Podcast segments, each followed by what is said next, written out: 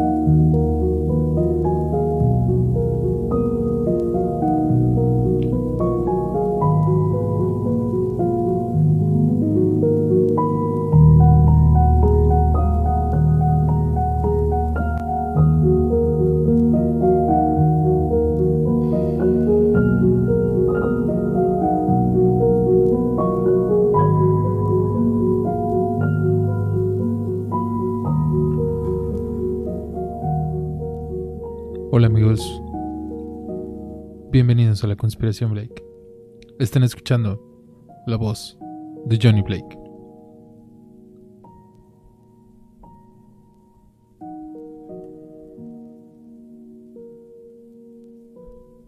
Esta noche tenemos un episodio especial en la conspiración Blake por ser día de Halloween.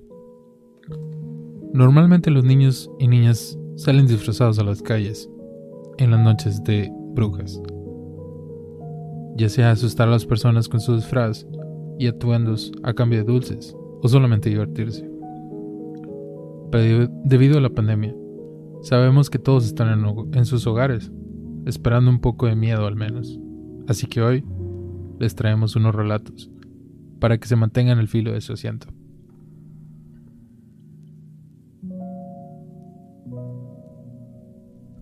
Los nombres reales serán cambiados para proteger a las personas.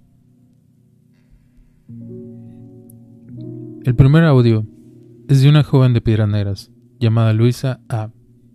Es una joven que desea contarnos su experiencia y nos manda su audio. Aquí lo tenemos.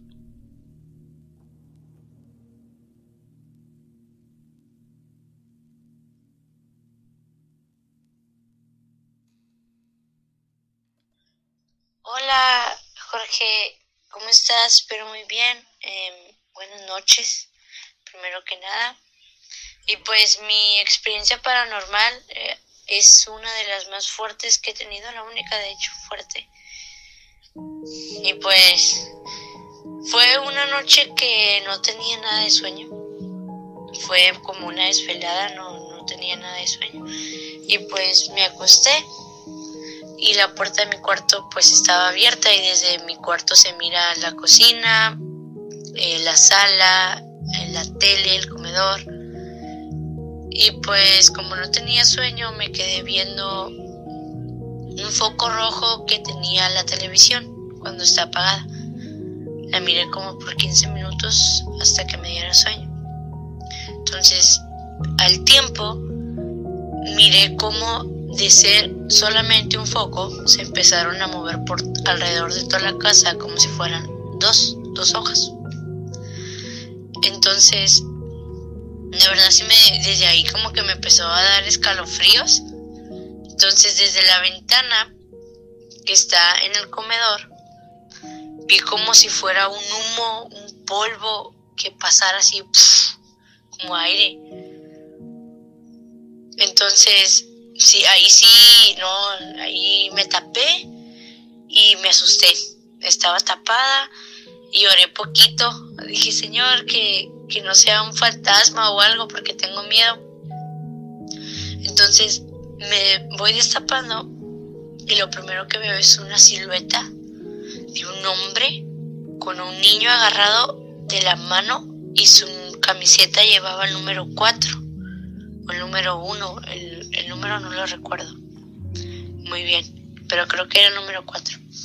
Entonces empiezan a caminar lentamente ellos dos y el señor nomás se me quedaba mirando. El niño no tenía ojos, más el señor tenía los dos ojos rojos que yo había visto al principio. Y pues yo desperté a mi mamá. La pellizqué bien fuerte esa noche del miedo, la pellizqué, encajé las uñas.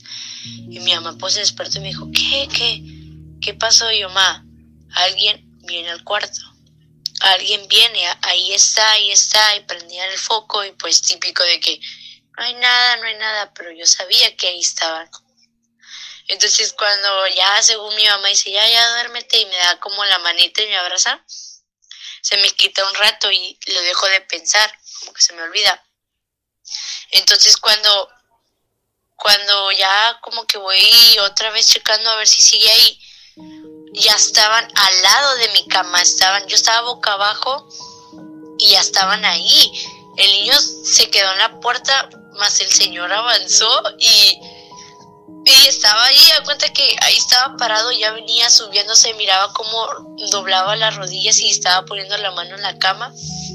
Entonces yo de repente pues lo que hice fue taparme y como mi mamá se había dado la vuelta para la otra, o sea, de la cama se había dado la vuelta, pues em, no, no, no lo vi y, o sea, no, no sentía a mi mamá ahí al lado y yo trataba de mover hasta que de verdad lo sentí, que mi cama como que se hundió y no, no, de verdad, no, no puedo decirte ahorita lo que sentí como si se me parara el corazón, que yo sentí que estaban apoyándose en mi cama y yo estaba tapada así eh, con las cobijas encima pues, cuando voy lentamente quitándomela así ¡paz! estaba aquí enfrente mío no. Ah, fue lo peor de verdad. Grité súper fuerte súper recio. Yo lo sentía cuenta que me había agarrado las manos me tenía como corralada y yo lentamente me la quitaba paz no, no.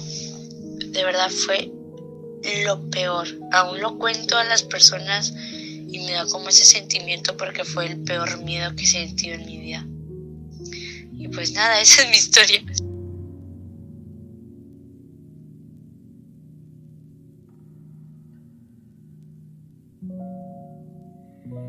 Vaya historia. Sí que deja los caballos de punta. Gracias a a nuestra amiga que nos envió este, esta, esta joven llamada Luisa que nos envió este audio. Muchas gracias por su historia. La siguiente historia es de Luis R., un joven del municipio conjunto Piedras Negras que nos cuenta su historia referente a su familia y a él mismo. Escuchamos.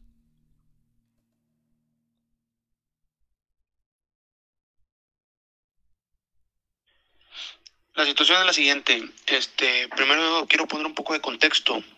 Este, mi, mi papá falleció en 2003, cuando yo tenía alrededor de, iba a cumplir 10 años. Mi hermano menor tenía en ese entonces, tenía dos años. Ese es un, es un dato importante. Eh, mi papá era una persona muy, muy dura, o sea, era una persona de las de antes, ¿no? Eh, criado como, como antes. Entonces, este, era una persona que, aunque no fue una persona, no fue un mal, un mal padre, este, sí era estricto en su, en su forma de ser. Entonces, este, era muy raro que, que él eh, se creyera cosas sobrenaturales, ese tipo de cosas, además de que como él estaba muy clavado en, en, en, en rollos de, de historia, le gustaba mucho leer eh, cosas de historia, era, estaba obsesionado prácticamente con todo lo que tuviera que, que ver con los romanos y con los egipcios. Entonces no, no cabía mucho el tema paranormal para, para él, pero, pero cada vez que andaba tomado, cada vez que, que, se, pasaba un poco de copas, siempre contaba una historia y esta historia era que él siempre eh, sentía que un niño lo, lo, seguía, o sea, él es como, como ese efecto de los de los hombres sombra, que tú que los veía por el rabillo del ojo o que por una esquinita siempre veía eh, que lo estaba viendo un niño. Entonces, este, él, una de las costumbres que yo agarré de él fue precisamente siempre tener las puertas cerradas porque él le daba miedo, o sea, y pues para una, una persona como él, con su carácter, o sea, sí, pues sí daba cuidado, o sea, si, a él le daba miedo, ¿te imaginas? Entonces, este, él siempre decía eso, que siempre sentía que un niño lo seguía y, a todas partes a donde, a donde iba, siempre decía que había un niño que, que, siempre estaba detrás de él, pero que él nunca lo veía, o sea, siempre que volteaba desaparecía. Eh, como él ya estaba tomado, pues en realidad nunca tomamos en serio ese tipo de esas historias, o sea, por lo mismo, porque decíamos, no, pues está tomado, o sea, no, no es algo que puedes tomar en serio.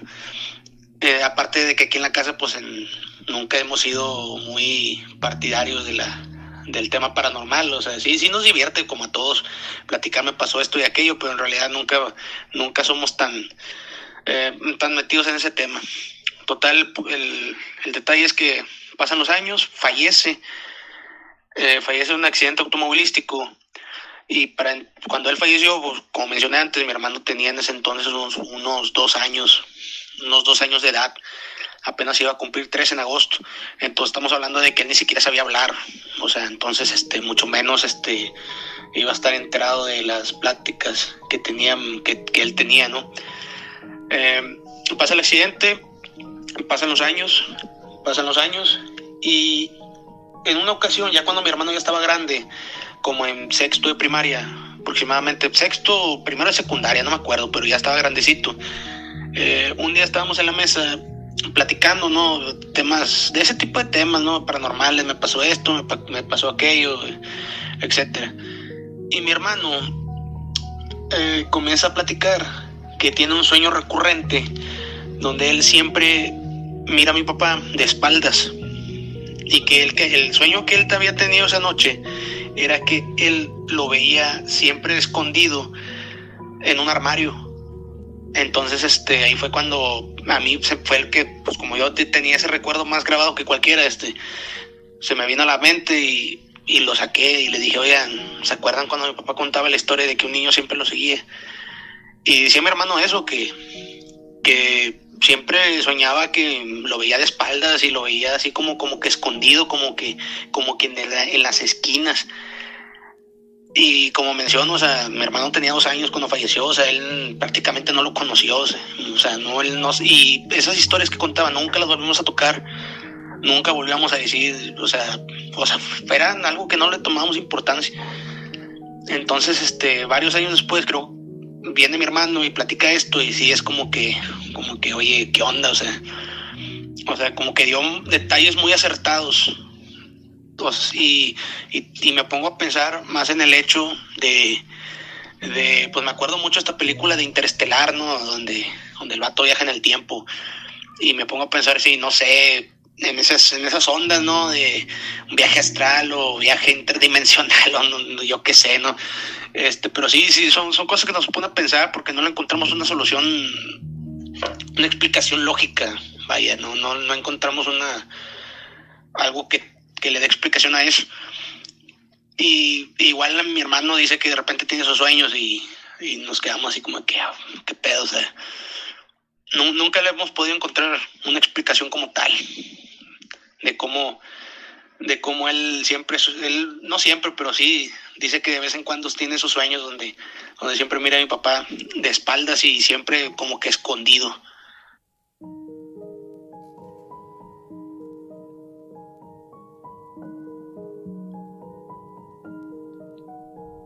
Qué historia, todo un misterio. Esta historia de Luis y su familia sobre su padre y su, y su hermano.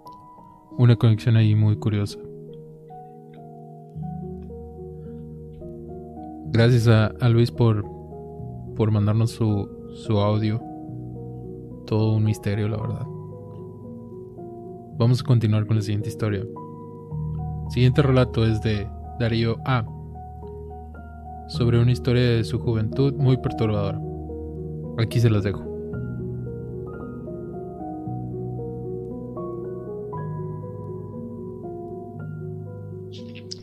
¿Qué Jorge? Buenas noches. Mi historia, pues ya tiene como 19 años. Pues fue que en el 2000, 2001. Sí, hace como 19 años. Ahorita ya tengo yo 29. Y fue en la colonia Lázaro Cárdenas, del lado de donde está el bordo norte. Y ya ves que está un puente donde ponían las pulgas antes, no sé si te acuerdas, o si llegaste a pasar por ahí. Eh, por ahí vivía más, más adelante, pues como a dos cuadras más. Y hay una calle que te lleva rumbo para el Peñón. Bueno, pero la colonia, ahí donde yo vivía, la zona, pues es el mentado barrio Los Rusos. Eh, hay un terreno que es de mi abuelito, que en paz descanse, ¿verdad? Y pues vivíamos puros familiares y algunos que rentaban, ¿verdad? Uno que otro rentero.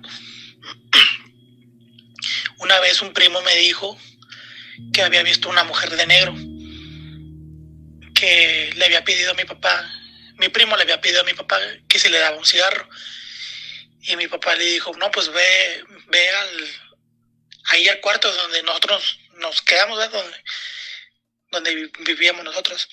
Dice que él, que fue, que se dirigió a donde vivíamos nosotros y dice que se quedó paralizado porque dice que vio una mujer de negro, pero nomás la vio como que de la, de la cintura para abajo y él se quedó paralizado.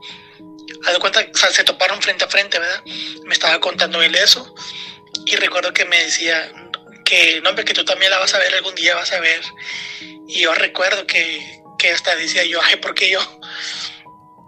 Bueno, una, en una de esas estábamos jugando, pues, los vecinos, ¿verdad? Los vecinos de ir a la colonia, eh, primos y muchachillos que vivían ahí donde nosotros también vivíamos, ¿verdad? De los que rentaban, pues.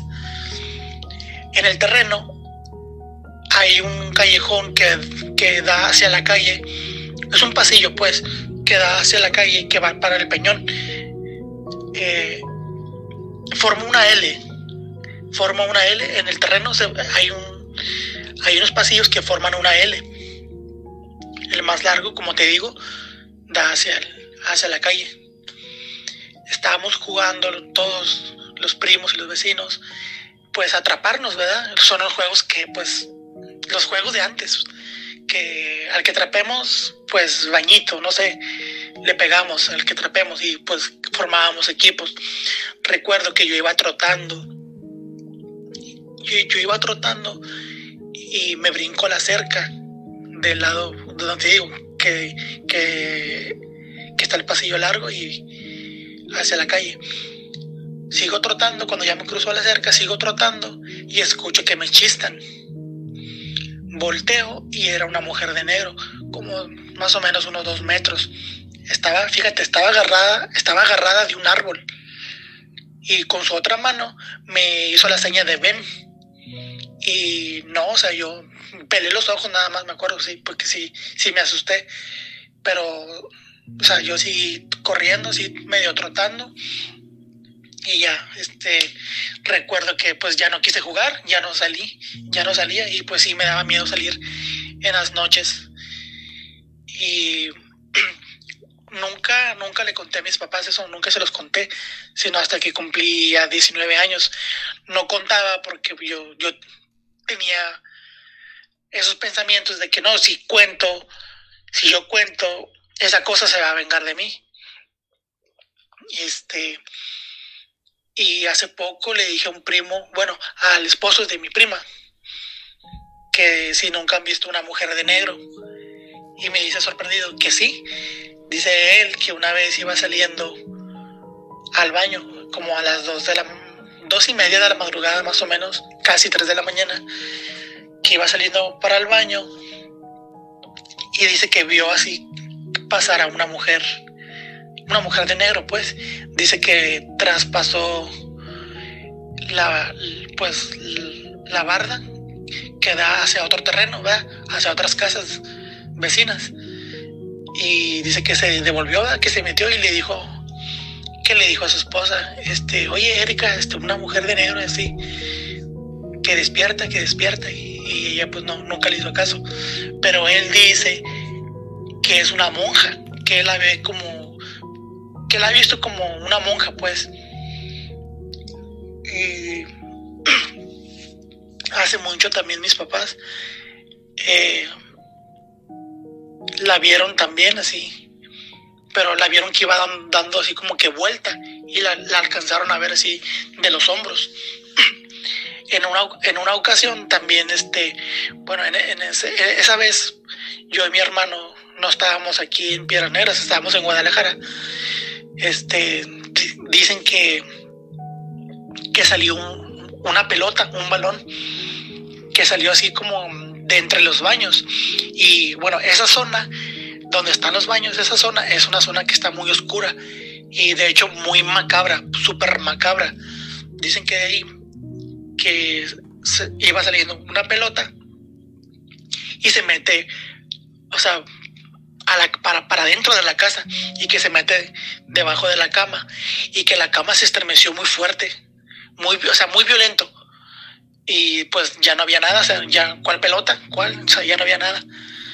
Y después a mí me tocó también en ocasiones, este, que de repente desde arriba del techo caían balones de baloncesto, caían balones y yo pensaba que, que a lo mejor eran primos que me querían hacer bromas. Y no, o sea, no, ni en cuenta, o sea, nada que ver.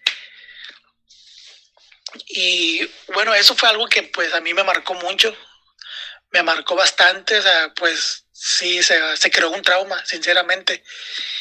Y, perdón, este, tengo pesadillas, aún tengo pesadillas con ese ente, aunque ya haya pasado muchos años, muchos años, aunque digas tú, no, pues ya no me acuerdo, ¿verdad? Este, por, porque hay momentos en que olvidas, olvidas ese suceso, porque te enfocas en otras cosas, ya se, se te olvida que te pasó eso. Y porque me dice, me dice así familiares o me dice mi hermano, no, es que todavía sueñas con eso porque lo sigues pensando, lo sigues pensando. Y le digo, no, es que aunque yo ya no me acuerde, lo ignore y esté haciendo otras cosas, de repente, o sea, casi es muy seguido que yo tengo pesadillas, que vuelvo a estar ahí, o sea, sueño que vuelvo a vivir ahí y que yo miro a esa mujer de negro.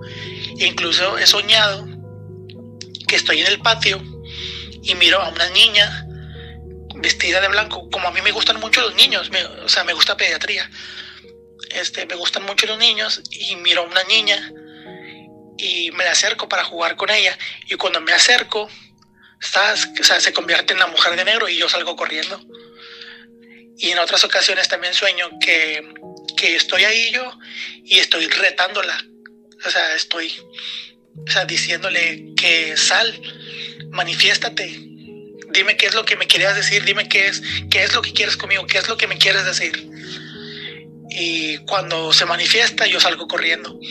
Y pues la verdad, yo nunca supe, nunca, y nunca sabré qué es lo que, lo que quería esa persona o qué me hubiera dicho si yo me hubiera acercado a ella. Y eso sería todo, Jorge. Sería todo.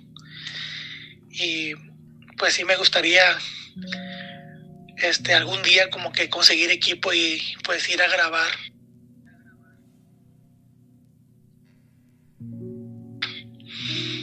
Ir a grabar este, para ver si logramos captar a esa, a esa monjita, ¿no? O monja o mujer de negro, no sé qué sea.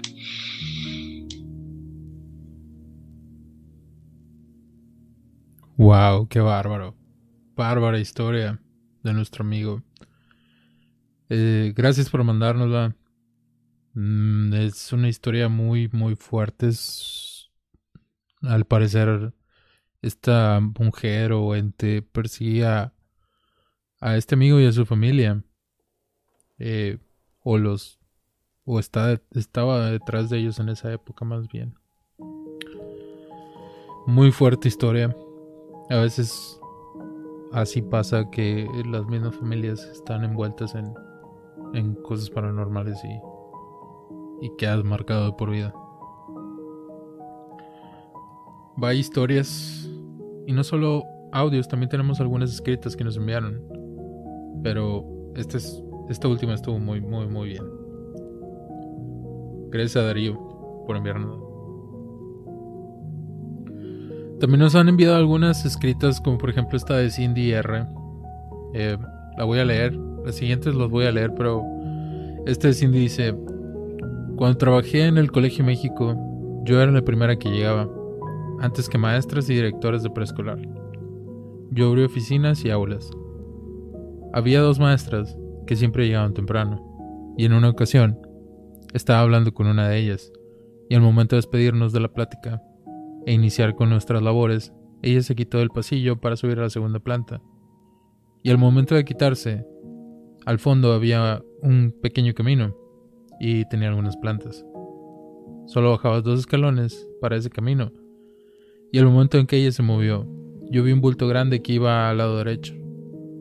Estaba tan oscuro, pero se vio el bulto en la oscuridad muy claramente. Lo raro es que no me dio miedo y solo éramos eh, ella y yo. Nuestra amiga Cindy también nos cuenta que en una ocasión, cuando salió de la película Señales, muy buena película por cierto, dice ella, la rentamos y estábamos, la estábamos viendo. Arriba de mi casa aún estábamos construyendo. Solo estaban las escaleras. Se escuchó donde corrían de un lado a otro arriba. Teníamos una perrita chihuahua que era muy, muy brava. Pero lo raro es que no subió. La, ladraba desde abajo. Salimos y subimos. Me fui atrás de mi papá y de atrás de la perra. Pero no había nadie. Se escuchaba donde se iba alejando. Porque más perros empezaron a ladrar. Pero nunca supimos qué era.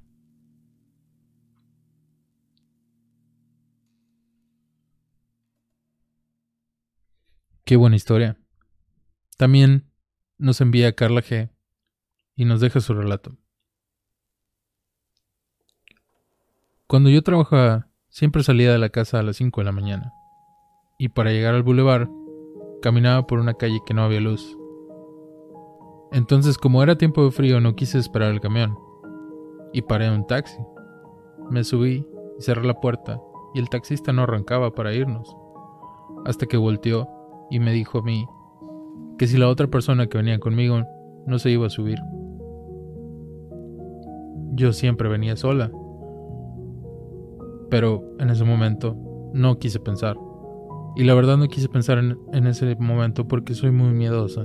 Y hasta después me acordé y no volví a caminar sola por ahí, y menos de madrugada.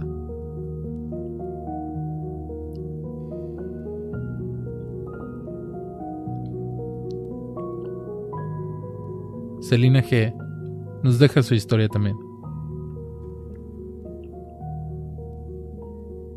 Mi abuelo podía ver los muertos, incluso hablar con ellos, solo que no le gustaba la idea. Él pasaba el río y llevaba gente a cruzar Estados Unidos. Siempre se detenía en el mismo lugar, en una casa abandonada donde había cuadros de gente colgada en las paredes. Él decía que podía ver esa misma gente y hablarle. Un día, cuando su mamá estaba enferma y a punto de morir, fue a visitarla a Guanajuato. La cuidó en sus últimos días y cuenta que su mamá estaba delirando. Hablaba con las personas que decía que venían por ella, su mamá y sus tías, o algo por el estilo. Él dijo que también pudo verlos. Es típico que cuando alguien muere, dice ver a los seres más queridos, venir a visitarlos, a mí también me tocó escuchar a mi abuela decir lo mismo. Ella decía que su mamá estaba ahí, y yo solo sentía como si alguien estuviera ahí, pero yo no podía verlo, solo las siluetas. Veíamos pasar del cuarto al baño y del baño a la cocina. Estuvo muy curioso todo, pero desde pequeña yo pude sentir presencias.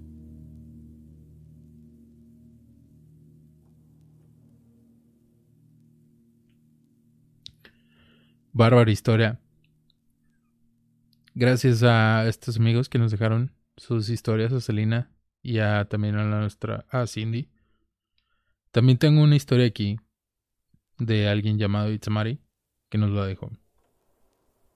Dice, hola, yo vivía en una casa que tenía un departamento en la parte de arriba. Estaba solo, total, en la habitación de abajo, donde dormía siempre se escuchaba que movían muebles y jugaban con canicas. Se me ocurrió que era buena idea vivir en la parte de arriba. Que era, dije, total, que era lo peor que podía pasar. Y ahí comenzó todo. Se escuchaba que se movían sillas, cuando yo no tenía nada más que el refri y la estufa. Cuando dormía, me despertaban con, como toquillos en las puertas de mi cuarto. Salía y no había nadie. Todo estaba perfectamente cerrado y nadie podía entrar. Me ponía a rezar y se escuchaban rasguños en la puerta, como de alguna mascota cuando pide entrar. Pero no había nada. Me hablaban en la madrugada del teléfono de la casa y no se escuchaba nada, ni se registraba el número. Prendía velas que estaban bendecidas y las apagaban. En una ocasión me salí del miedo que tenía y vi a alguien viéndome desde la ventana del cuarto donde yo dormía. En una ocasión soñé que alguien me quería llevar a algún lado y me arrastraban del pie y yo me agarraba de mi cama para que no me llevaran. Cuando pude despertar mi cama había cambiado de lugar. Igual que en las demás, toda la casa estaba cerrada. No había nadie, solo yo. Decidí irme de ahí y la dueña de la casa murió, o sea, mi abuela, y decidieron rentarla a otra persona. Pero esto tampoco duró, por lo mismo. Así que ahora está deshabitada y a mí me siguen pasando cosas raras, pero no tan horribles como en ese lugar.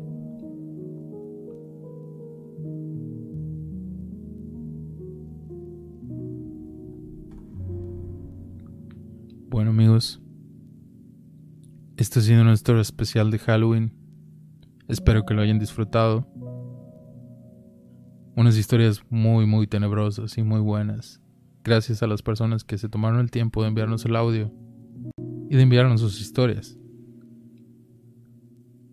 Espero que esta noche de Halloween, aunque es un poco diferente, la disfruten con su familia como cualquier otra noche pero al menos lo harán escuchando a la conspiración Blake.